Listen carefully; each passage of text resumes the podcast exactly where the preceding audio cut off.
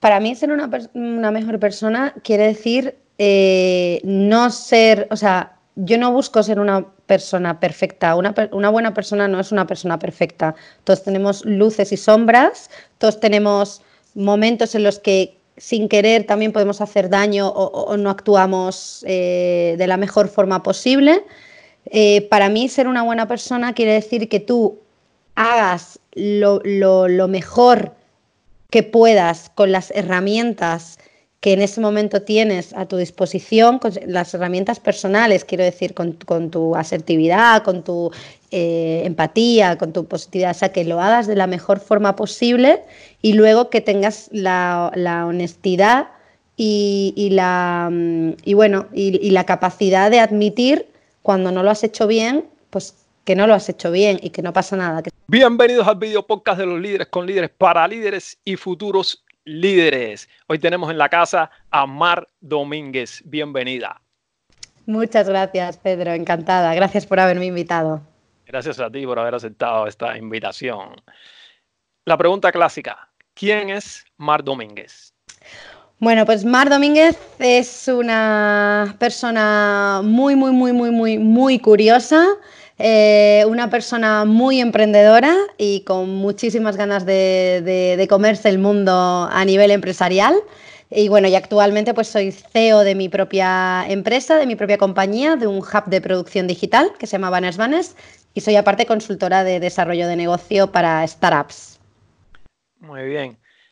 ¿Cómo descubriste esa pasión por el emprendimiento? ¿Quieres comerte el mundo de emprender ¿Cómo descubriste esto y dijiste, esto es lo mío, esto es lo que tengo que hacer? Bueno, yo desde, desde que empecé en el, en el mundo laboral, mi carrera laboral eh, en departamentos de, ventas, sobre todo, de ventas B2B, siempre sentí y, sentí la, necesidad y la curiosidad de, hacer las cosas un poco a mi manera, ¿no? Entonces, eh, con el background que, me, me, permitieron todas las empresas por las que pasé y en las que ostenté también puestos de responsabilidad y llevando también equipos, pues eh, gracias a ese background me dio la fuerza pues para animarme a, abrir mi propia empresa y a emprender mi, propio negocio. Y, bueno, el, empuje fue un poco la curiosidad ¿no? y las ganas de, hacer las cosas a mi manera y de contribuir eh, de una forma más, directa al desarrollo de la sociedad. ¿no? Mm, cuando ah, dices algo muy que me despierta un poco la curiosidad, hacer las cosas a tu manera, quiere decir que por donde todos los lugares por donde pasaste, que viste cosas que, con las cuales probablemente no estabas de acuerdo y dijiste, yo no quiero hacer eso así, quiero hacerlo en otro modo. Exacto. Ejemplos, ¿qué? pues mira, sobre todo te, te, lo digo y más, además creo que es una pregunta súper interesante y que viene mucho a colación con lo que estamos viviendo estos días, el teletrabajo y la digitalización, que se nos llena mucho la boca, la boca en general a todos con estos términos y luego cuando viene una pandemia ¡Ay, qué hacemos! ¡Ay, qué herramientas! Oye, pues hay, muchas herramientas y, se, puede, se puede sacar una, empresa adelante teletrabajando directamente. Entonces, por ejemplo, cosas que, no cuadraban con, con, mi visión ¿no? en general de la empresa, pues eh, que no se diera la oportunidad de, teletrabajar, que las, eh, la, venta y sobre todo en este caso la venta consultiva orientada al cliente eh, tuviera que ser siempre con visitas presenciales, que no se utilizaran otros mecanismos, por ejemplo, del marketing mix para desarrollar las ventas B2B, que todo fuera demasiado presencial, que todo fuera demasiado manual, que, que luego internamente en la empresa tuvieras que estar sentado eh, tus ocho horas, tus cinco días eh, y no hubiera posibilidad de repartir el trabajo eh, o de llevarte trabajo a casa. O sea, todas estas cosas eh, combinando un poco pues, elementos de negocio con elementos del propio bienestar del, trabajador, son las cosas que yo veía que se podían combinar eh, pues, para crear el ambiente de trabajo y la empresa en la que, en la que, en la que yo pues, quería, quería trabajar o, me imaginaba de forma ideal. ¿no?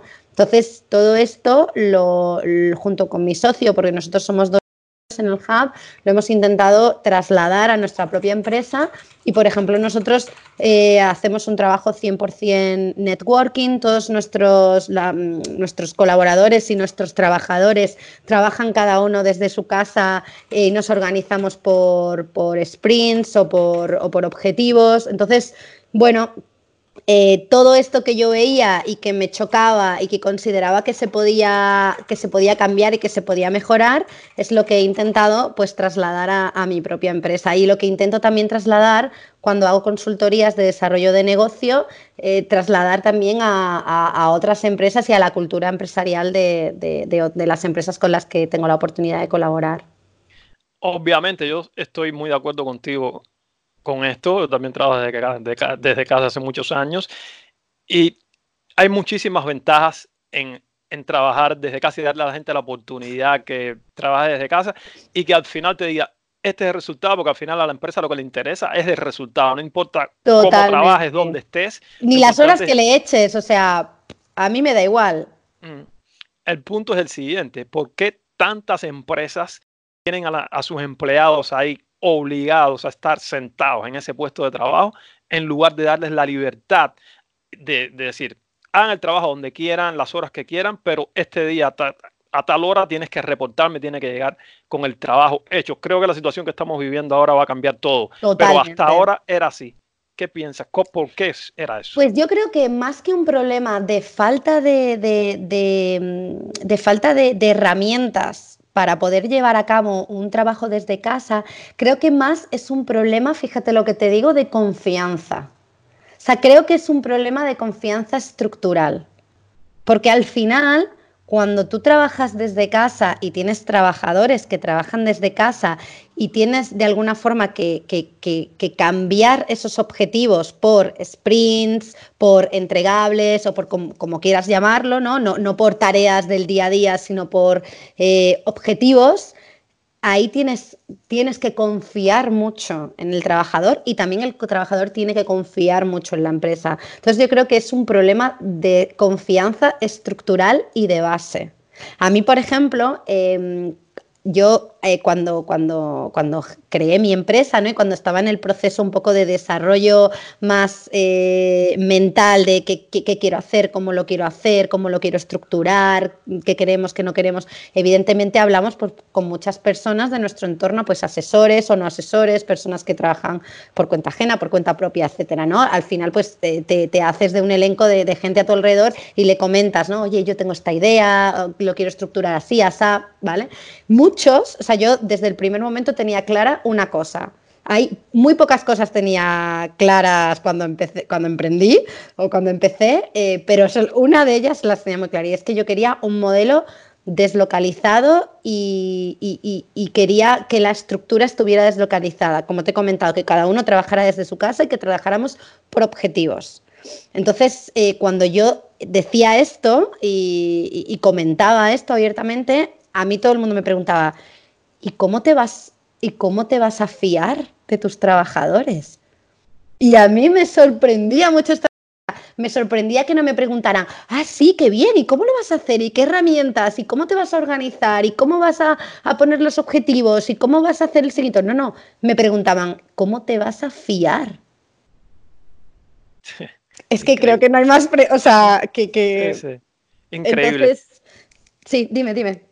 No, entonces aprovechando que ya tienes tanta experiencia en eso y en el momento del cual crítico en que estamos viviendo, en que esta cosa del teletrabajo, de trabajar desde casa, mm. va, creo, a tomar una fuerza enorme de aquí en adelante. ¿Qué consejos le puedes dar a, a, una empresa para organizar esos equipos de trabajo para que funcionen y no se, no se creen problemas y al final puedan confiar en su gente y, obtengan los resultados que quieren obtener? ¿Qué tips, qué consejos, cómo pueden estructurar todo eso?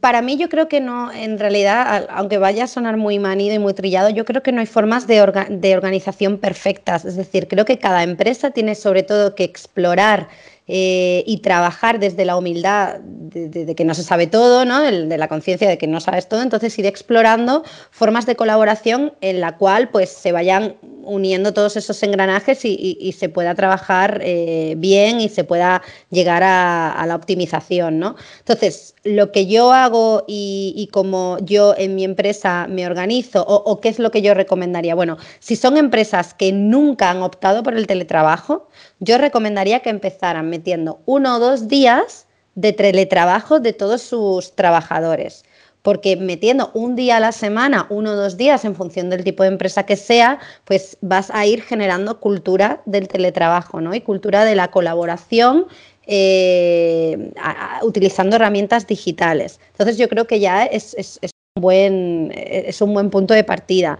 Eh, para aquellos días en los que mm, se realiza el teletrabajo, lo ideal es meter tareas eh, que, no dependan de otras personas, es decir, tareas que cada uno vaya pudiendo resolver de forma, de forma autónoma. Tareas, reuniones con clientes utilizando, pues eh, nosotros ahora mismo estamos utilizando Skype, pero hay muchas otras herramientas, Whereby, etcétera, mm, Google Hangouts, lo que sea, que vayan, bueno, pues eh, poco a poco, mm, pues eh, concentrando esas tareas que uno pues tiene que hacer de forma individual, pues en esos días en los que estás desde casa, porque además aprovechas que tienes menos interrupciones, que estás más concentrado, que lo típico, ¿no? Pues eh, cuando estás trabajando en, una oficina, pues que viene el compañero, que si el café, que si que te interrumpen para una reunión, que si te llama fulanito, que si... Entonces, bueno, aprovechar porque desde, desde, de verdad que desde casa es mucho más productivo. Entonces, esto para empresas que, no tengan, y, a grosso modo, ¿eh? porque al final cada empresa es un mundo y hay que estudiar, ¿no? Cómo implementar el teletrabajo. Y luego en mi caso, en, el caso mío personal de Banners Banners, nosotros ya nacimos 100% eh, digitalizados y 100% eh, homeworking. Entonces, al principio, obviamente, éramos dos socios y luego ya hemos ido creciendo incorporando gente en la plantilla, bien gente de forma interna o bien colaboradores externos a nivel freelance que colaboran de forma asidua con nosotros, que también los consideramos parte de la familia y parte del equipo y están integrados en las, las herramientas digitales que nosotros utilizamos pues, para organizar el trabajo. Entonces, a mí, por ejemplo, me va fenomenal la herramienta Trello. Yo con Trello la utilizo a modo de Kanban y entonces como me organizo con el equipo es que pongo una primera columna de backlog o tareas que se tienen que hacer, pero que todavía no, ha sido, no han sido ni estudiadas, ni se las ha puesto fecha, ni han sido, eh, ni se las ha puesto pues eh, la persona que efectivamente tiene que realizar la tarea. Luego pasamos a una, a una segunda columna de doing, que son, eh, perdona, to do, que son pues tareas que ya se les ha puesto fecha, ya, perdona, que ya se les ha puesto la ya han sido estudiadas, ya se les ha puesto la persona que las tiene que realizar, pero todavía no tiene fecha de entrega. Luego, doing, tareas que ya tienen fecha y que ya se están realizando por el equipo. Eh, revisión, si por lo que sea esa tarea se ha realizado, se está realizando, pero necesita revisión de otra persona del equipo. Y luego done, que es pues cuando la tarea ya se ha terminado. Entonces, todo el equipo tiene acceso a este backlog y todo el equipo va modificando y cambiando sus tareas. Si yo estoy ahora mismo programando, en nuestro caso, que somos un hub de producción digital, ¿no? Pues si estamos programando una campaña X de X banners, pues el programador que esté programando irá pues pasando eh, la, tarea de, una a otra, ¿no? Y cuando ya está en revisión, pues los, los, eh, los, tanto el Head of Digital, mi socio Lucas, que es el Head of Digital, como yo, que llevo toda la parte más de CEO, más transversal de la, de la empresa, pues revisamos ese trabajo, está ok, se entrega. Mm. Entonces nos, nos, organizamos así. Luego tenemos una herramienta dentro del equipo que es Slack, que es con la que hablamos, sea entre nosotros como con clientes, porque nosotros también nos integramos en las herramientas que utiliza el cliente, porque nosotros lo que queremos es ser un, equipo más o un departamento más dentro de la estructura de nuestros clientes y que nos perciban como una parte suya, como en el cuerpo humano somos un brazo más, una pierna más. Y luego, eh, ya entre nosotros, pues las herramientas normales, ¿no? Eh, móvil, WhatsApp, un grupo de WhatsApp, eh, email. O sea, creo que al final, para mí es, muy claro, ¿no? En función del tipo de, trabajo y, y, del tipo de tareas que se tengan que realizar, utilizar las herramientas que hay miles a nuestro alcance para organizar de la forma más visual y clara posible. Mm, sí, herramientas hay muchísimas. Basta escoger la que funciona mejor para ti, para tu equipo. Claro, para el equipo. empezar a probar y adelante. Esa es la Pero también, y, esto sí que quiero, sí que quiero mm, puntualizarlo también para los oyentes o, los espectadores que nos ven. Eh, sí que me gustaría eh, decir que muchas veces se peca de lo contrario, y esto lo he vivido en mis propias cadenas, es decir, de vamos a digitalizar todo y vamos a meter 200.000 eh, herramientas digitales. Y claro, esto produce un colapso total en la persona que tiene que aprender a utilizarlas y de repente te empiezan a llegar mensajes por, por correo por correo, por, por eh, la aplicación interna del móvil, por Slack, por no sé qué. No, o sea, yo recomiendo que sea progresivamente y, ir implementando, introduciendo una herramienta cada vez. Me acuerdo en una, en una empresa con la, que, con la que estaba colaborando hace poco más de un año como consultora y, justo metieron una aplicación que era como una especie de, era una intranet de todos los, trabajadores, pero como una especie de Facebook, mediante el cual pues cada trabajador iba colgando pues cositas de su vida cotidiana, que si tengo mascota, que si me voy a pasear, que si, bueno, un poco para hacer aquello de team building, ¿no? Bueno, pues mm, a muchos trabajadores, yo me incluyo, aunque era consultora externa, pero me metieron en esta aplicación y, a mí me, descolocaba completamente, porque claro, se, empezaba a utilizar como, oye, me has pasado esto, me has... porque tenía un chat interno directo y claro... Mm, eh, a, mí personalmente me sobrepasó porque dije, vamos a ver, no está claro el canal, o sea, este canal se utiliza para cosas de mm, cotidianas, de team building, no sé qué, no para preguntar si mm, te ha llegado o no te ha llegado el informe o tal. Otro canal, entonces es importante ir metiendo una cosa cada vez y luego estructurar bien eh, qué tipo de comunicación se va a llevar a cabo por ese canal y no ensuciar. O sea, si estamos utilizando Slack o email o el teléfono móvil, de repente no eh, decirte, no, que te lo envío por, que te lo envío por email. Por... No, eh, utilicemos siempre el mismo canal, ¿no? que para mí es, es, es, que es la mejor forma de que fluya. Sí. Sí, no, esa, la pregunta que te anticipaste a la pregunta que te iba a hacer, que era cuáles son los mayores o principales errores que ves en esto, y este es uno de estos, y yo que me ocupo de productividad, ya te puedes imaginar, yo digo a la gente, define tus canales y para qué es ese canal, para comunicar qué cosa, y creo que mientras menos canales y herramientas de ese tipo tengas, mejor, porque se crea menos confusión. Claro. no sé si ves otro error, otra cosa que pueda entorpecer la productividad del equipo, del, del trabajador.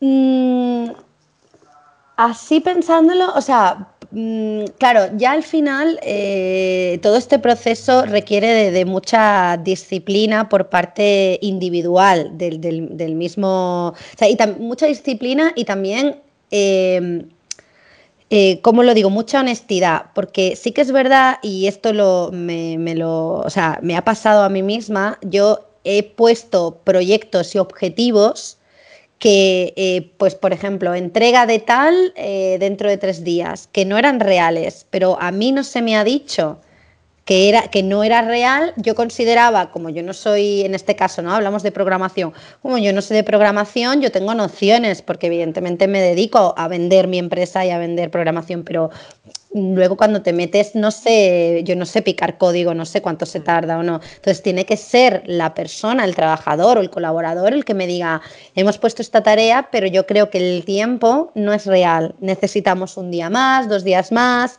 Y ahí también tiene que entrar la confianza que, que decíamos al principio. Y creo que ahí también se peca mucho, ¿no? De, claro, como estamos eh, trabajando desde casa, es que me da cosa a lo mejor decirle que necesito un día más, porque, mm. oye, estás trabajando desde casa y al final estás trabajando de casa y tú tienes un horario.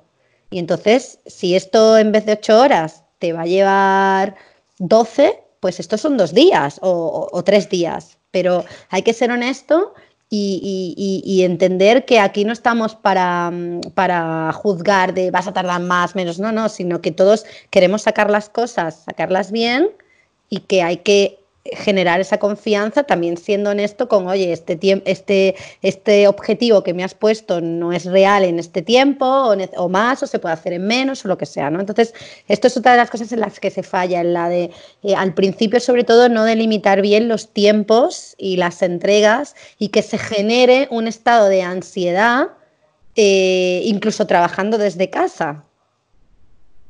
Claro, sí, sí, ese es un punto muy, muy bueno, que al final nos lleva a donde comenzamos, la confianza en las personas que te digan, esto se lleva tanto tiempo porque es lo que se lleva, no porque yo quiero estar sentado mirando películas y después lo voy a hacer en un segundo. No, correcto. Y además que eso se nota, es que tú mm. notas las cosas que haces en un segundo y las que no, si es mm. que es en los detalles, en el cariño, en el seguimiento, eso se nota, hombre. Claro. Y anteriormente hablaste que hay que tener paciencia, hay que irle dando a la gente el, teletrabajo poco a poco, un día a la, vez, pero con esta situación del virus ahora la mayoría de la gente está teletrabajando sin estar preparados en no, nunca habían teletrabajado y no un día, van a tener que estar teletrabajando por semanas y semanas y no se sabe. Mm. Espero que cuando salga esto al aire ya la situación haya terminado y todo sea normalizado. Pero en estos momentos esas empresas y equipos que nunca habían teletrabajado se encuentran en gran dificultad. ¿Qué les puede decir? ¿Qué consejo les da? Bueno, sobre todo que eh, tengan paciencia. Mm, Roma no se conquistó en un día justamente hacía un post hace unos días sobre esto, dando unos tips en, LinkedIn, y decía, Roma no se construyó en un día, es decir, si nunca jamás has teletrabajado y nunca jamás has dirigido, sobre todo a los que dirigen equipos que ahora están teletrabajando, por favor, o sea, no empecemos. Ya lo tienes, ya lo tienes, ya lo tienes con, en WhatsApp. Yo tengo muchas amigas que sí que trabajan por, por, pues, las empresas y que están ahora en un estado eh, de, estrés porque están constantemente el jefe o, el, o, el, o la coordinadora o lo que sea. Ya lo tienes, mm, ¿cuánto estás? No sé qué.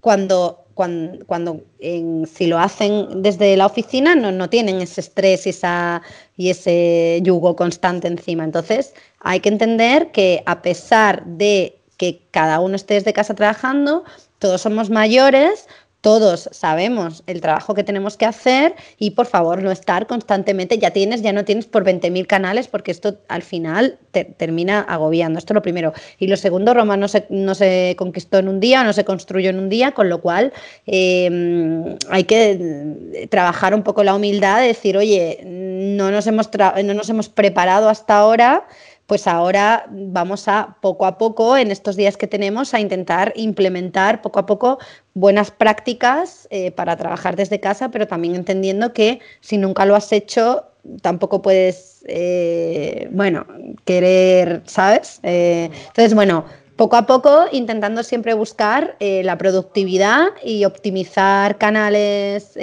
digitales y sobre todo creo que... Mm, yo lo primero que haría, si llevara un equipo que nunca ha teletrabajado, lo primero que haría es organizar una reunión entre todos vía Skype o vía esto que sea y hacer un brainstorming.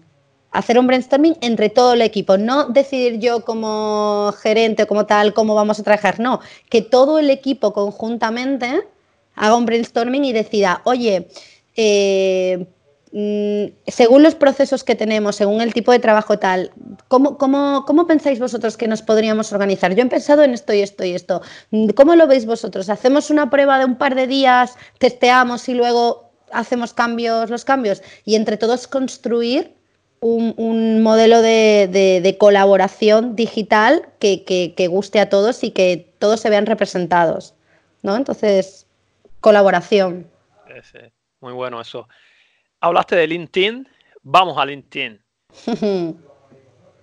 tienes mucha, mucha fama en LinkedIn porque tienes mucho, mucho engagement, como se dice, y he visto que a tus publicaciones, a casi todas, les pones número, escribes texto, sobre todo en texto. ¿Cómo funciona? ¿Cuál es la, digamos, llamamos la estrategia, la estrategia detrás de todo esto. Los números, el texto, cómo te inspiras. estas son las preguntas del millón. Mira, te sorprendería la cantidad de veces que me han preguntado, ¿cuál es el secreto? ¿Cómo haces? ¿Cómo, ¿Qué hay detrás? Bueno, yo empecé, o sea, a mí siempre me ha gustado muchísimo escribir. Siempre he sentido que la palabra, sobre todo escrita, más que la palabra oral, era eh, el medio en, el cual yo realmente me, sentía representada, o sea, podía realmente explayar, no es como artistas que dicen, no, es que yo realmente mi, mi forma de expresarme es a través de la música otros, es a través de la pintura otros, es a través del deporte, lo que sea. Pues para mí es escribir, me encanta escribir, siempre me ha gustado. Nunca había encontrado el canal adecuado para, para, mostrar al público mi interior, mis escritos. Y de repente, justo cuando em, decidí abrir mi propia empresa, eh, yo ya tenía eh, muchos, eh, muchos, mucho tema de storytelling, muchos posts. Yo no sabía que eran posts en ese momento cuando los escribía, ¿no? Pero mucho storytelling escrito, sobre todo de ámbito laboral, de historias que me iban pasando, que iba escuchando, que iba viendo, reflexiones, que a mí me ayudaban sobre todo a construir la líder que yo que, yo quiero ser, ¿no? La líder en la que yo me quiero ver reflejada y, como en mi ideal de, personal eh, laboralmente en la que yo me quiero convertir, ¿no? Entonces yo iba plasmando todo eso. Y cuando me puse por mi cuenta y abrí mi propia empresa, mm, vi a varios, muy pocos, porque en, en LinkedIn, mm, cuando yo empecé a publicar hace dos años, muy pocos hacían storytelling, creo que dos personas, Em, y yo veía esos posts de esas dos personas, una de ellas es Lauren Kressler y otro es eh, Gaspar, el de la...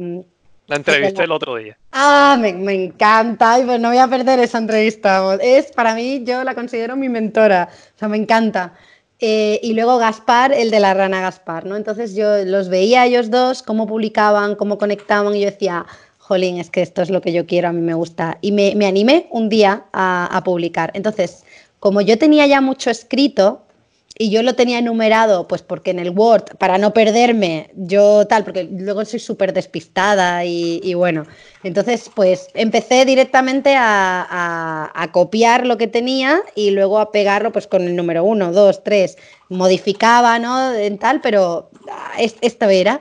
Y bueno, al final pues entendí que lo dejé porque entendí que era una forma fácil de que la gente, si a lo mejor llegaba a mis posts en el número 20 y le apetecía leer el resto porque sabía que, había más, pues que pudiera hacer como ese, ese pequeño seguimiento, ¿no? Saber que, oye, pues estoy en el 20, oye, pues mira, voy a leer todo lo que ha escrito anteriormente, porque, porque es el número 20 y sé que tiene que tener 19 más escritos, ¿no? Entonces, este es un poco lo, que, lo que sucedió al principio y esta es la estrategia, simplemente encontrar un canal para, para poder expresarme. Y luego ya, sí que es verdad que cuando empecé a tener y adquirir notoriedad y esto cada vez se fue haciendo más grande. Hay veces que me he planteado dejar de escribir porque eh, igual que te encuentras a mucho apoyo y, a gente, y muchas oportunidades y, mucha gente que, que, quiere saber de ti, qué tal, también te encuentras mucho hater, eh, mucha persona nada constructiva y, bueno, y hay veces que, te planteas si realmente merece la pena. Siempre merece la pena, pero hay veces que te lo hacen un poco cuestionar.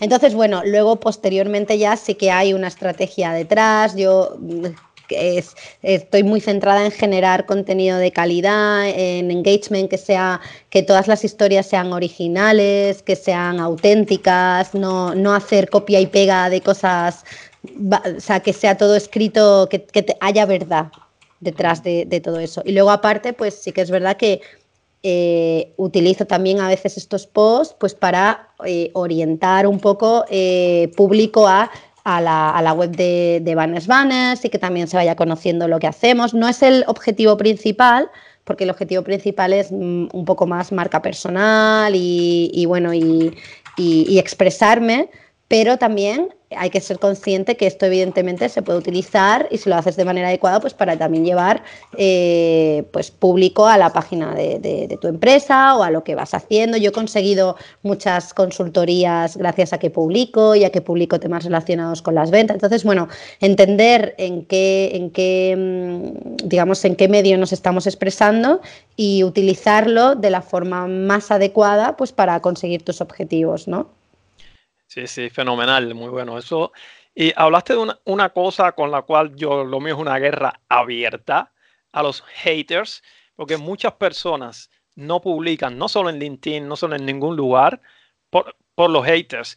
Publicaste algo, alguien te dejó tres comentarios buenos, uno malo, te desapareciste de la red, más nunca sacaste la cabeza porque eso te afectó negativamente y, te hizo estar, estar mal. Y yo creo que eso es el peor error que alguien puede cometer es darle, porque le estás dando voz a ese hater y estás dejando lo que, que, tu vida, vivirla como él quiere, no quiere que tú publiques y entonces tú no publicas. No sé, yo creo que como dijiste, sí vale la pena y si el te critica, que critique porque hay otras personas que sí te están escuchando, que sí necesitan oír tu mensaje y que lo valoran.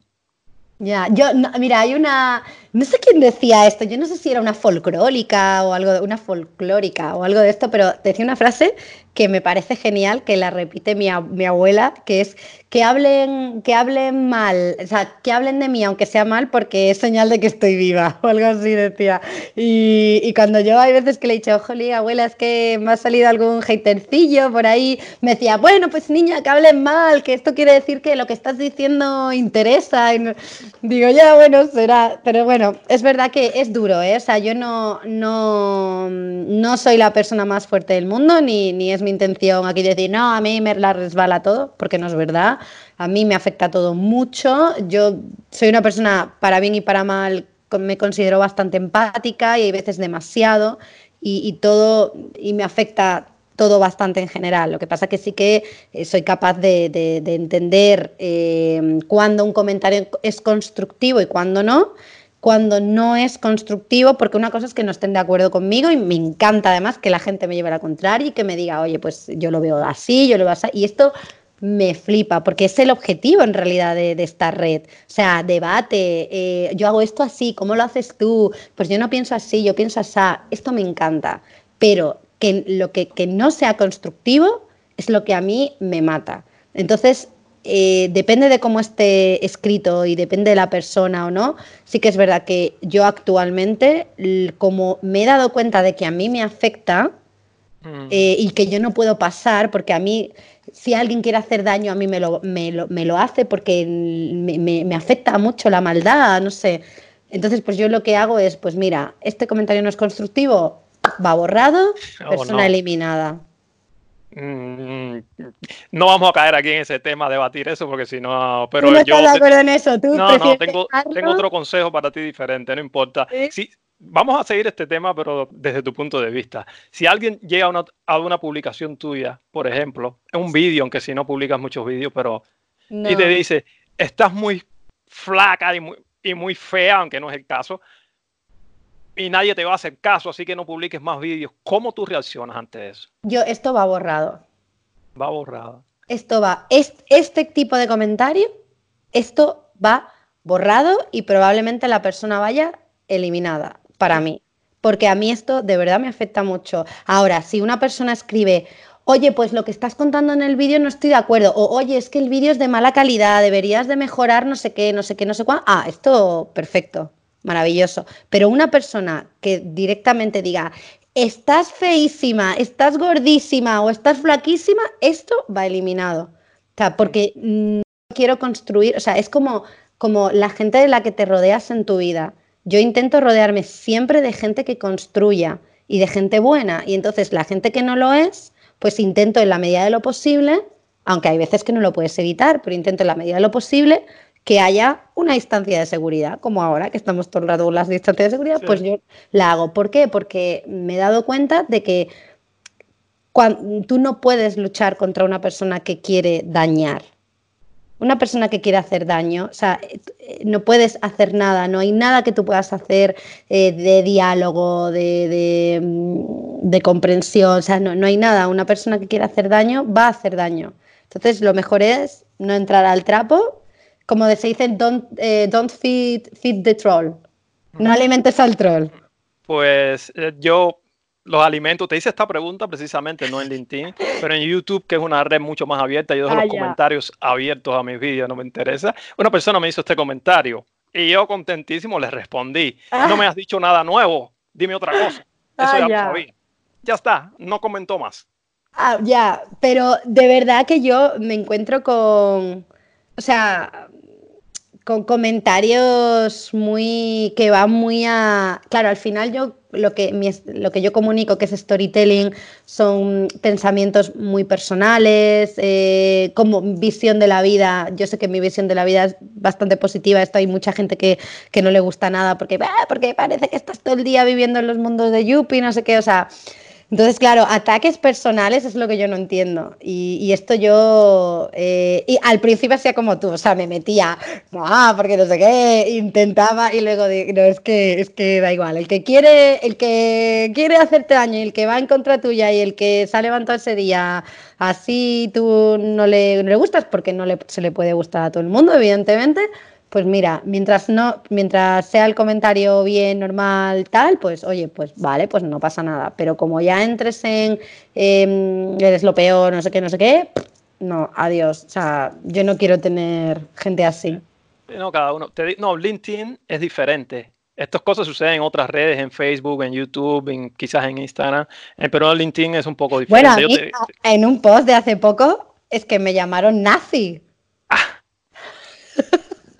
Y lo borraste. Y lo borré, dije, no, no. Eh. Hay veces que, antes decía, lo dejo porque en realidad esto te, dice más de ti que de mí, o sea, te retrata a ti. Claro.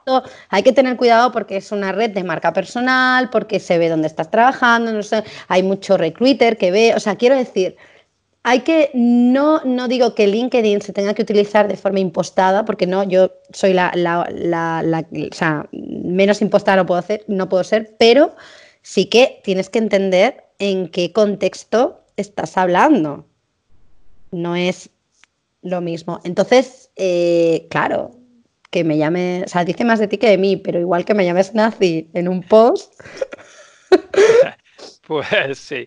Seguimos adelante y te hago una pregunta de algo que hablaste anteriormente, que ves el mundo en un modo particular, digamos, tu visión es optimismo y sé que te gusta mucho superarte, no solo desde el punto de vista profesional, sino también personal y ser una mejor persona. ¿Qué significa eso para ti? ¿Qué quiere decir para ti ser una mejor persona? Para mí ser una, una mejor persona quiere decir eh, no ser, o sea, yo no busco ser una persona perfecta. Una, buena persona no es una persona perfecta. Todos tenemos luces y sombras, todos tenemos momentos en los que sin querer también podemos hacer daño o, no actuamos eh, de la mejor forma posible.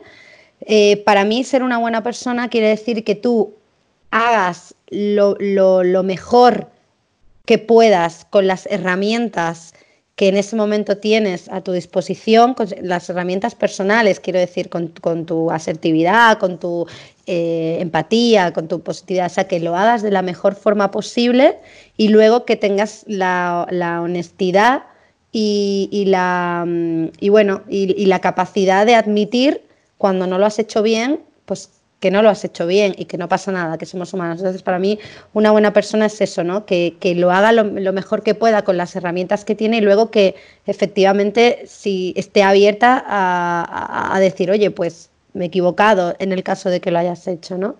Y, es más una buena persona más de andar por casa, no tan idealizada, no tan... Una buena persona es la que no hace nunca nada mal y siempre... O es una persona tonta. A mí muchas veces me dicen, es que, eso, eh, es que mm, actuar como tú actúas o quieres actuar es de ser tonta.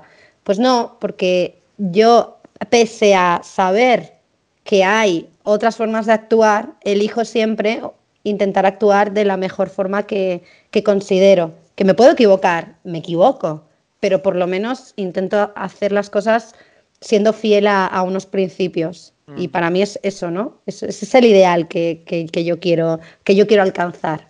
Mm. Sí, yo siempre digo, si sabes la diferencia entre hacer la cosa correcta y la incorrecta, depende de ti hacer la cosa correcta siempre. Y te hago esta otra pregunta, porque mucha gente está en este mundo, quiere mejorarse, pero solo quiere, no hace nada, y creo que hay que darle algún tipo de ayuda, no sé, en algún modo. ¿Cómo alguien puede llegar ahí a descubrirse un poco más, a hacer esa versión de, ella misma que quiere ser? ¿Cómo se llega ahí? Yo sé que eso es un, me decía Loren Kressler, somos un producto en constante construcción y terminamos la vida si nunca llegamos a construirnos como, como tenemos que construirnos. Entonces, hay que trabajar en eso. ¿Qué consejos das? ¿Cómo uno se puede descubrir mejor y ser mejor? Bueno, de hecho, eh, yo suscribo totalmente todo lo que dice y haga Laurens. Yo lo, lo, yo lo suscribo porque a mí me encanta. Em, bueno, se, ha demostrado que a nivel neuronal, eh, las neuronas de nuestro cerebro hasta que morimos siguen teniendo plasticidad. Es decir, tú puedes seguir aprendiendo hasta el último día de tu vida. Y esto lo ha demostrado la neurociencia, no es algo que, se dice de no sé qué, esto se ha demostrado. Entonces, siendo conscientes de que hasta el último momento de tu vida tú eres capaz de aprender cosas nuevas, eh, ¿qué, barreras te vas a poner para, mejorar y para avanzar si tú mismo biológicamente no las tienes? Entonces yo, yo lo que sí que aconsejo es que, o por lo menos lo que yo he hecho, ha sido que para poder crecer en otros ámbitos de mi vida he tenido que, mm, eh, que pasar por procesos de introspección, o sea, de conocerme a mí misma. Y, de, y además yo creo que, eh, fíjate, el otro día lo hablaba con una amiga y le decía, que yo creo que el, el mayor poder para el crecimiento y el aprendizaje es la humildad. Mm. Porque cuando uno es humilde y es consciente de que no lo sabe todo y de que se puede equivocar y de que no siempre haces las cosas bien, siempre vas a estar preparado para aceptar nuevas formas de hacer las cosas, para aprender, para incorporar, ¿no? Pero si no trabajas la humildad, lo que te encuentras es que no, es que yo lo sé todo, es que así como yo lo hago todo se hace bien, es que todo se tiene que hacer como yo lo hago. Entonces, bueno, ahí es cuando yo creo que te pones una barrera y que, y que realmente ahí es cuando dejas de crecer, cuando te crees que lo sabes todo y cuando te crees que todo como tú lo haces es lo mejor. Mm. Entonces yo creo que, eso, ¿no? Introspección, trabajarse uno mismo, conocer las, las em, fortalezas y debilidades que tenemos cada uno, un DAFO de uno mismo y luego con humildad enfrentarse a, la vida para aprender y crecer, que esto es maravilloso. Uno de los pilares fundamentales es la humildad y estoy de acuerdo contigo en eso. Ahora el punto es, sé que hay muchos cursos y libros y vídeos y de todo por ahí, pero alguien que quiere comenzar a hacer ese proceso de introspección, ¿eh? Que creo que este es un buen momento ya que estamos. Mira, ahora estamos en un buen momento. Un buen momento. ¿Qué preguntas te haces? ¿Cómo miras hacia adentro? ¿Qué es lo que buscas dentro de ti para decir, estoy mirándome, obtengo esto, voy a mejorar?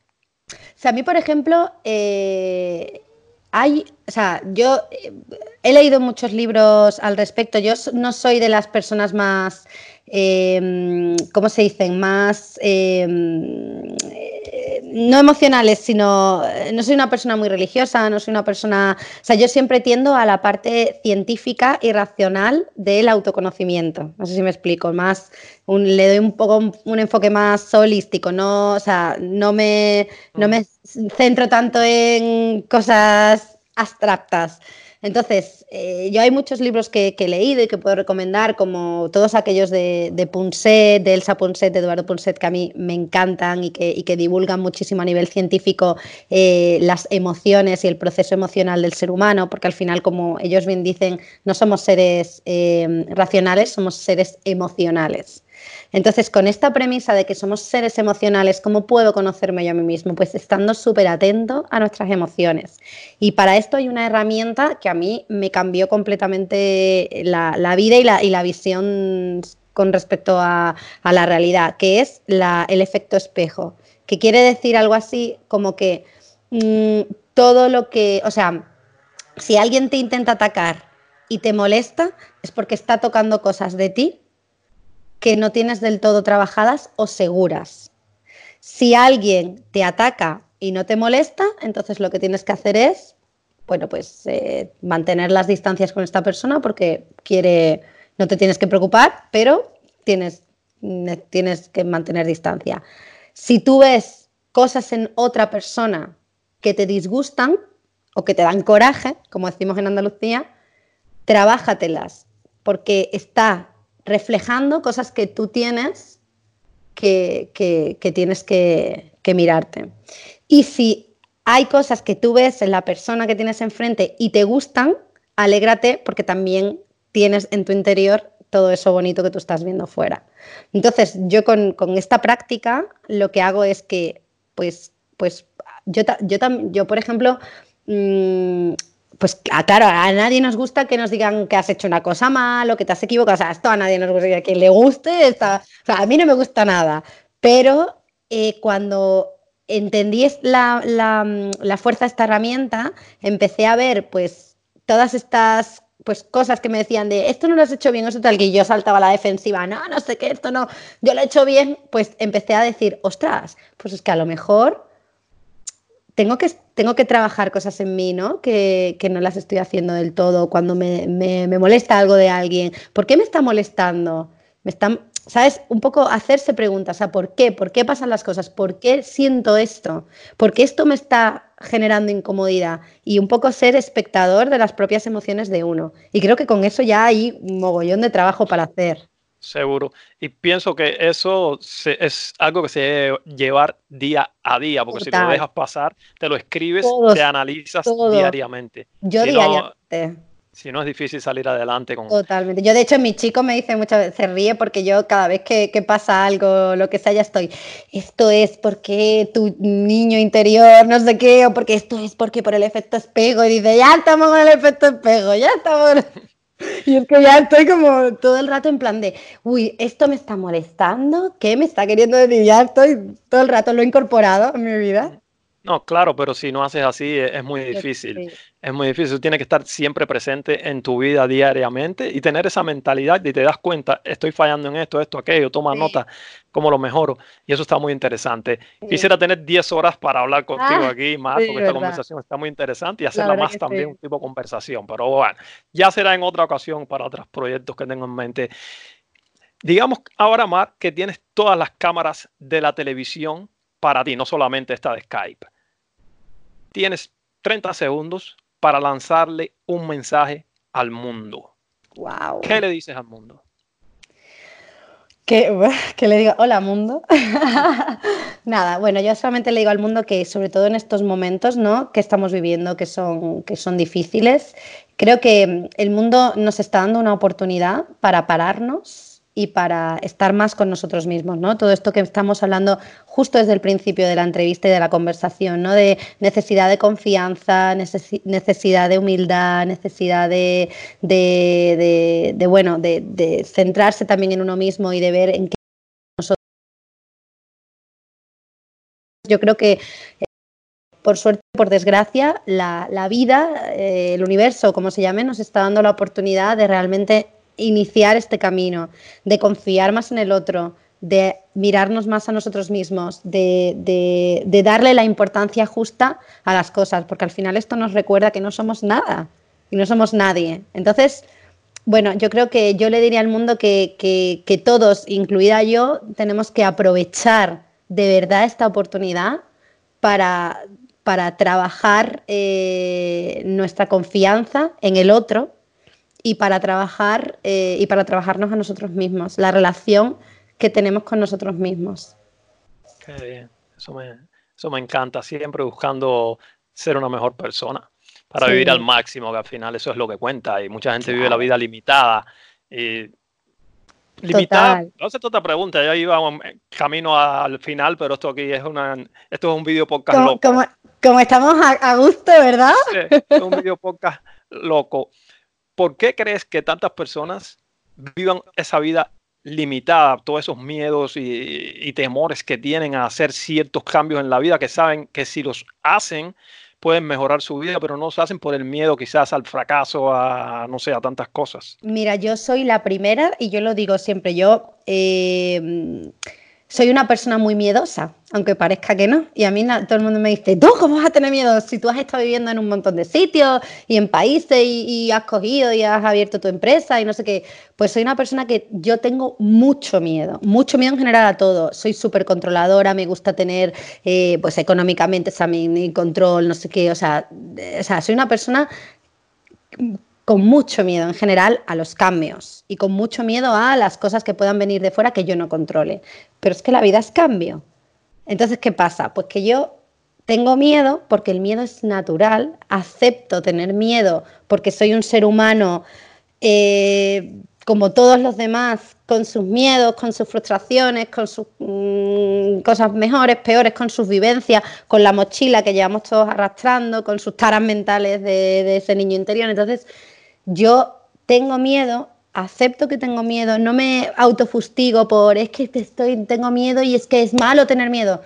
Me abrazo a mí misma y siempre me hablo un poco a veces en tercera persona eh, para desligarme de ese miedo y siempre me digo, bueno, Marta, voy a hacer una cosa, yo sé que tú estás cagada de miedo, no sé si se puede decir cagada de miedo, se oh. dice, yo sé que tú estás cagada de miedo, pero cariño mío, lo vamos a hacer con miedo, ¿vale? O sea, entonces yo lo que, lo que intento es que el miedo nunca me paralice. Yo hago las cosas cagada de miedo. O sea, cada cosa que me enfrento, eh, intento siempre enfrentarme a retos eh, que supongan un, salto, un salto en mi, en mi, carrera, ya profesional y personal. ¿eh? Y, y, todo lo que hago nuevo para mí, o sea, yo si me da miedo también digo, si te está dando miedo es porque te estás enfrentando ahí a algo que nunca lo has hecho. Entonces, también es, bueno, ¿eh? Eso que te dé ahí. Entonces, bueno, yo le diría a esa gente que, que, que, acepten, se abracen, que, no pasa nada porque tengas miedo, que es súper humano y que hasta los... Yo, bueno, yo no sé, yo no conozco a un gran líder, pero yo entiendo que hasta los grandes líderes lo tienen en su momento. Yo por lo menos lo, soy una persona bastante miedosa, pero que piensen si realmente merece la pena que ese miedo les paralice. Porque al final solo se dio una vez, que estamos aquí dos días. Y es que, no sé, habrá que, ¿no? El rock and roll, habrá que hacer algo, ¿no? Entonces, bueno. Mm.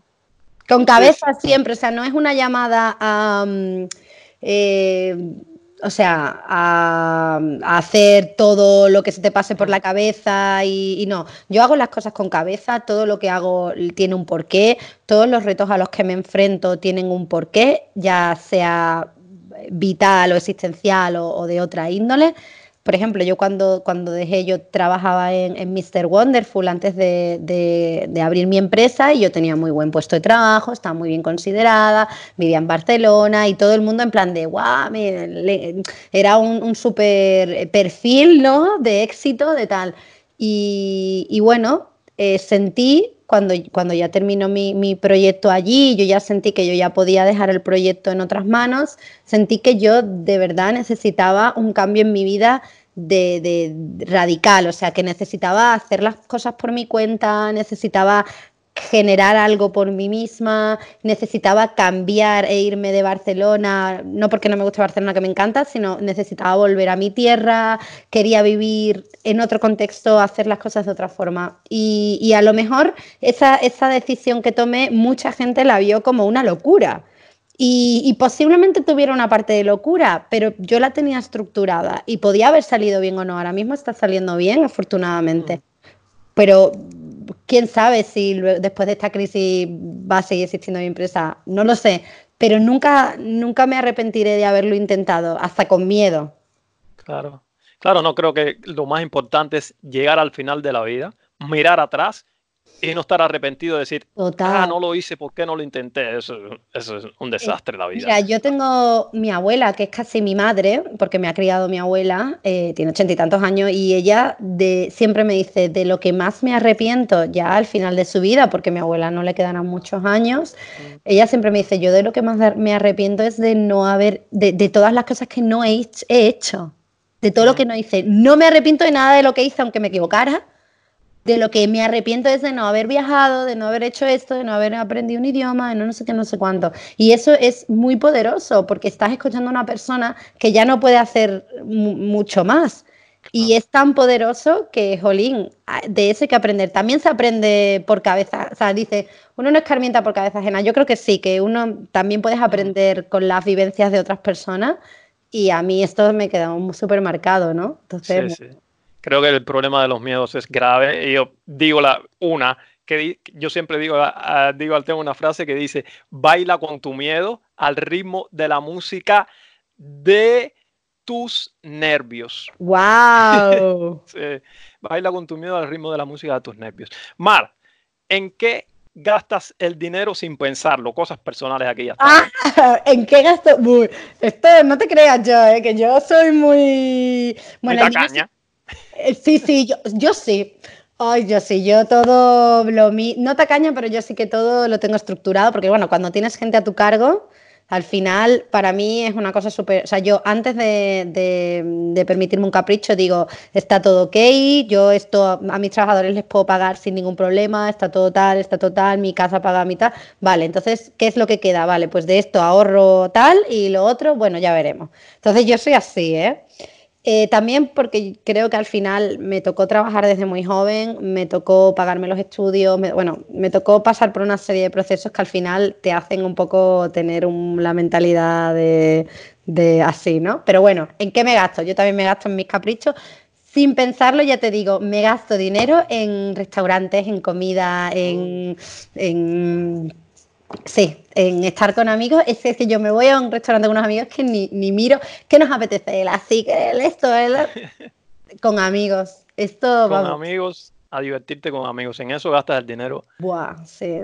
Sí, sin pensarlo. ¿eh? Buah, sin mm. pensarlo, sin pensar. Otra pregunta personal un poco. ¿Haces algo extraño, cosas extrañas que haces te pongo un ejemplo que no tiene que ser como yo. Yo tengo, me levanto siempre a la misma hora, me acuesto más o menos a la misma hora, como siempre, de lunes a sábado lo mismo.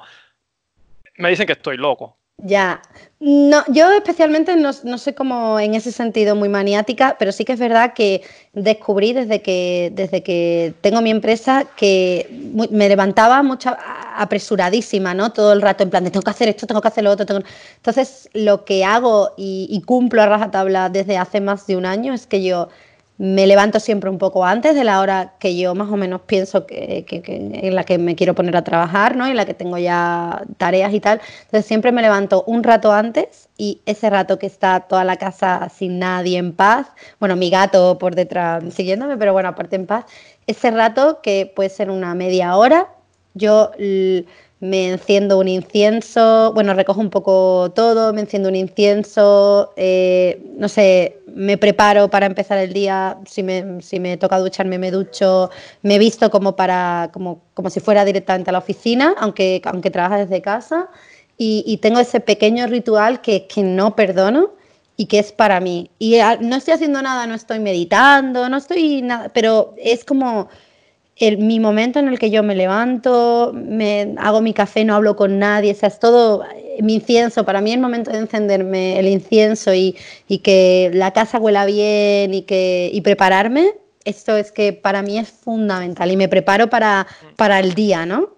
Qué bien. Y si no lo hago es que es como que, me falta algo y que empiezo ya mal el día. Pero es, es, sí. Sí, qué bien. Te pregunto, esto es una palabra, es la respuesta. La, la edad se mide en años. Te dicen, Mar, no te estoy preguntando la edad. Mar, ¿cuántos ¿qué edad tienes? dices, tengo tantos años. Entonces, la edad se mide en años. La vida se mide en... La vida en experiencias. En experiencias. Qué bonito. Vamos a las tres preguntas finales, pero antes ¿Dónde te pueden encontrar que se quiera poner contacto contigo, tu sitio, tu, todo lo que tengas? Por LinkedIn en Mar Domínguez Seda me pueden encontrar. Eh, publico bastante, como te ya has dicho, o sea que, me encontrarán seguro por referidos y por tal. Y luego ya, si quieren saber un poco más de, Banners Banners, que es la, el hub de producción digital, pues bueno, me pueden escribir a mdominguez.bannersbanners.es. Eh, y luego, bueno, por LinkedIn también están todos mis datos. Eh, y nada, y ahí, ahí nos encuentran. Muy bien. tres preguntas finales vale. aquí en este video podcast de los líderes. Primera pregunta, vamos a usar la, la imaginación. Mar, viajas en el tiempo. Mar Domínguez tiene 148 años, llegó allá con tremenda sabiduría, muy bien, pero ya le toca irse de este mundo.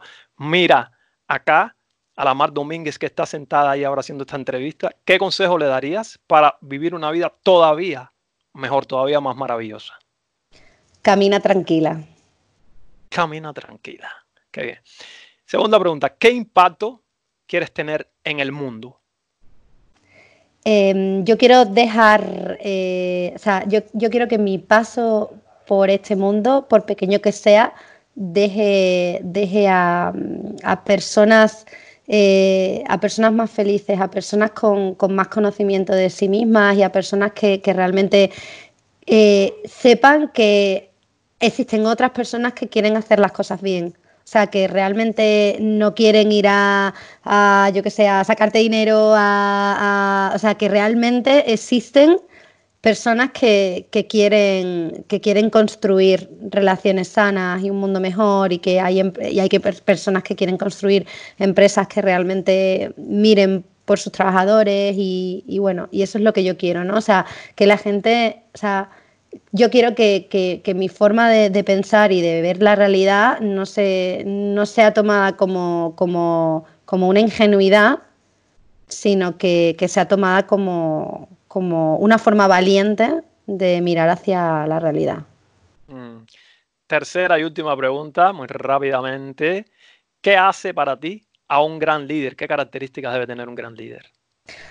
Yo creo que hemos estado repasando durante toda la conversación mm. esto, ¿no? Y para mí es fundamental la honestidad, sobre todo, honestidad, el, el, la transparencia, ¿no? El querer realmente crear y generar situaciones donde, donde todos se, estén en un escenario de comodidad. Para mí eso es fundamental, la honestidad, la transparencia y luego la humildad. O sea, yo no conozco a ningún líder y todos los líderes en los que yo me, me inspiro, que no son líderes, no tienen por qué ser líderes eh, de, de, una empresa, o de, sino líderes del día a día, los cotidianos, mm, gente de mi familia, amigos, que yo considero líderes, eh, la humildad. La humildad. humildad. No un líder que no sea humilde o que yo considere líder. Exacto. Muy bien. Pues muchísimas gracias, Mar, por haber compartido con nosotros acá tu experiencia, tus conocimientos. Muchas gracias. A ti.